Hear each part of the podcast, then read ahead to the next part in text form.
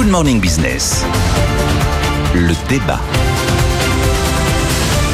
Nicolas Dosé et Jean-Marc Daniel nous ont euh, rejoints sur ce plateau. C'est l'annonce de la soirée. Messieurs, le Qatar va investir 10 milliards d'euros en France d'ici 2030. Déclaration à l'occasion de la visite euh, de l'émir en France. 10 milliards d'euros dans des secteurs innovants, les transports, le tourisme, la technologie, l'intelligence artificielle. Euh, jusqu'à présent, l'émirat s'était cantonné au secteur de l'immobilier, de la finance, du sport ou encore du luxe. Jean-Marc, je crois comprendre que ça ne vous ravit pas. Ah non, non, je suis toujours très surpris de tous ces gens qui claironnent, qui annoncent que c'est une excellente nouvelle. Pour moi, s'il devait y avoir de la musique, tout ça, derrière tout ça, ce serait plutôt une marche funèbre. On annonce euh, la ruine de la génération d'après. C'est-à-dire que euh, le pays, effectivement, est obligé de se vendre parce qu'il ne vend pas assez. Il ne vend pas assez parce qu'il ne travaille pas assez. Et donc, le travail que nous ne réalisons pas, qui nous aurait permis d'exporter, eh bien, on le réclamera à nos enfants quand il faudra rémunérer ces investissements. Parce qu'il ne faut pas se faire des illusions. Le Qatar, il met 10 milliards sur la table, et puis après, une fois qu'il sera propriétaire de notre patrimoine, il réclamera les revenus de ce patrimoine. Et les revenus de ce patrimoine seront ponctionnés sur le travail de nos enfants. Alors la situation est grave parce que la France est un des pays qui est les plus détenus. Vous savez, je fais toujours une clarification des États, une classification des États entre les détenteurs et les détenus. Normalement, les détenteurs, c'est les vieux et les détenus, c'est les jeunes parce qu'ils ont justement une possibilité au travers de leur dynamisme démographique, de répondre à ce besoin de rémunération des capitaux.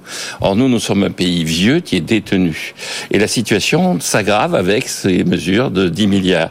Alors, sur le plan purement comptable, la situation de notre euh, avoir extérieur net, c'est-à-dire la différence entre ce que nous détenons et ce que détiennent les étrangers, c'est plutôt amélioré. Pourquoi elle s'est ah. améliorée Parce que euh, une partie de ce qui est détenu chez nous, c'est de la dette publique, et la dette publique a de moins en moins de valeur. C'est-à-dire la hausse des taux d'intérêt fait que dans la comptabilisation du stock de dette détenu par des étrangers, la valeur de ce stock de dette a baissé. En revanche, nous, nous détenons pas mal de choses à l'étranger, nos entreprises, mais nous détenons des sites de production. Ce sont nos entreprises qui investissent à l'étranger, alors que les étrangers, ils investissent sous forme essentiellement de dette publique. Et c'est là aussi que je tire la sonnette d'alarme, c'est-à-dire que le Qatar, vous le disiez. Avant, il achetait de l'immobilier. Mm. Maintenant, il se met à acheter des usines. Avant, il achetait de la dette publique. C'est-à-dire que là, il marche sur notre plate-bande, quoi. Là, il est en train de prendre le pouvoir sur notre économie. Détenir de la dette publique, ça n'a aucun pouvoir sur l'économie. Détenir de l'immobilier, c'est déjà plus inquiétant. Détenir des usines, c'est une c'est un véritable pouvoir de décision.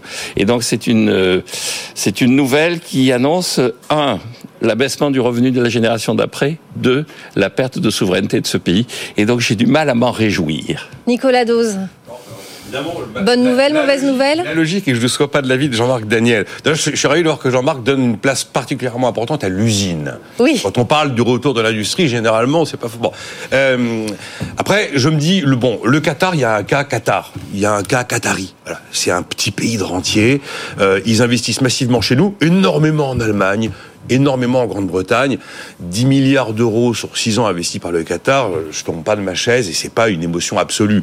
Quand l'agence France Trésor fait une adjudication de dette un jeudi sur deux, elle, met 7 ou 8 milliards sur les marchés. Bon, je suis pas complètement dans, dans un état de, de, de, de, fébrilité absolue. Puis, encore une fois, sur l'histoire de l'attractivité, je me dis quand même qu'un pays qui fait envie, c'est mieux qu'un pays qui est repoussoir. Ah oui. Et donc, il y a des éléments qui sont quand même toujours là pour me rassurer. Certes, effectivement, les milliards investis sont des milliards qui appellent des dividendes futurs, il n'y a aucun problème là-dessus. Ah, les milliards investis sont des milliards qui créent de l'activité, qui créent de l'emploi, qui créent des recettes. Il n'y a pas que du négatif sur le fait que des gens investissent. D'ailleurs, les libéraux, généralement, quand vous avez, vous savez, un fleuron français qui va partir à l'étranger, ils vous expliquent que la nationalité de celui qui détient l'entreprise, c'est pas ça qui est important. Généralement, ça ne provoque jamais d'émotion dans ce sens-là. Après, évidemment, je veux bien être forcément contre ce que dit Jean-Marc. Euh, il y a un moment, je peux pas balayer l'histoire de l'avoir extérieur net de la France, même s'il s'améliore. Je suis désolé, on est quoi, 700 milliards, à moins 700 euh, On est descendu à 630 grâce effectivement à l'effet sur la dette on était, on était à 700, là, oui. On était à 700, on est à moins 630. Euh, alléluia, les, les, les, Allemands sont à plus de 2000 milliards d'euros d'avoir extérieur net. Et donc effectivement, on a un problème de détention de la dette publique et un problème de détention des actions cotées je parle, c'est surtout là que ça se joue plus qu'effectivement sur l'immobilier, même si la dette publique, il n'y a pas le côté production, euh, c'est quand même un élément assez, assez central de, des, des, équilibres ou des déséquilibres. Alors, ce qui serait génial, c'est qu'on devienne tous des Japonais. Ah, si on était des Japonais, ce serait fantastique. Eux, ils vivent dans un monde japonais. Voilà. Mais je pense qu'on ne sera pas japonais. Et donc, euh, moi, ça ça me, je me dis que ce, cet, événement, euh, comme d'autres, et c'est vrai que nous avons un côté pays détenu et que c'est pas forcément non plus très réjouissant. Je me dis, ben voilà, il y a peut-être un moyen de se demander comment on fait, comment on fait autrement. On a réformé les retraites, on est passé à côté du débat sur les fonds de pension. On peut peut-être avoir des accroches d'actualité qui nous permettent de ressusciter ce débat et de le reposer de manière un petit peu sereine, maintenant que euh, l'angoisse euh, et, l'excitation autour de la réforme des retraites est passée. Parce qu'à mon avis, il y a une partie de la réponse qui peut être là. Jean-Marc, il faut aller plus loin dans les réformes? Il faut aller plus loin dans les produire réformes. plus, oui, je suis d'accord avec Jean-Marc. Les réformes, et là, je rejoins Nicolas. C'est-à-dire, ah, on arrête d'accord? Non, je suis d'accord sur les fonds de pension. C'est-à-dire, on a besoin d'un instrument d'épargne. Donc, les plans d'épargne retraite prévus par la loi Pacte sont un succès. Donc, il faut aller plus loin. sûr. Le pays n'épargne pas assez, contrairement à ce qu'on dit. Et donc, les fonds de pension, c'est un moyen d'épargner. Et puis, euh, pour euh, exporter, il faut produire. Pour produire, il faut travailler. Donc la solution, c'est épargne et travail, et pas le fait de se vendre au Qatar. Et vive les usines. Hein. Et vive les usines. Non, les usines, c'est les lieux de production. Les lieux de production. les lieux de production. Oui, oui, oui. Non, mais bon. Allez, merci euh, beaucoup à tous les deux. Non, Nicolas, non, dernier mot Non, non, parce qu'il y a une idée qui est portée par Jean-Hervé Lorenzi. Il faut absolument que l'épargne privée aille.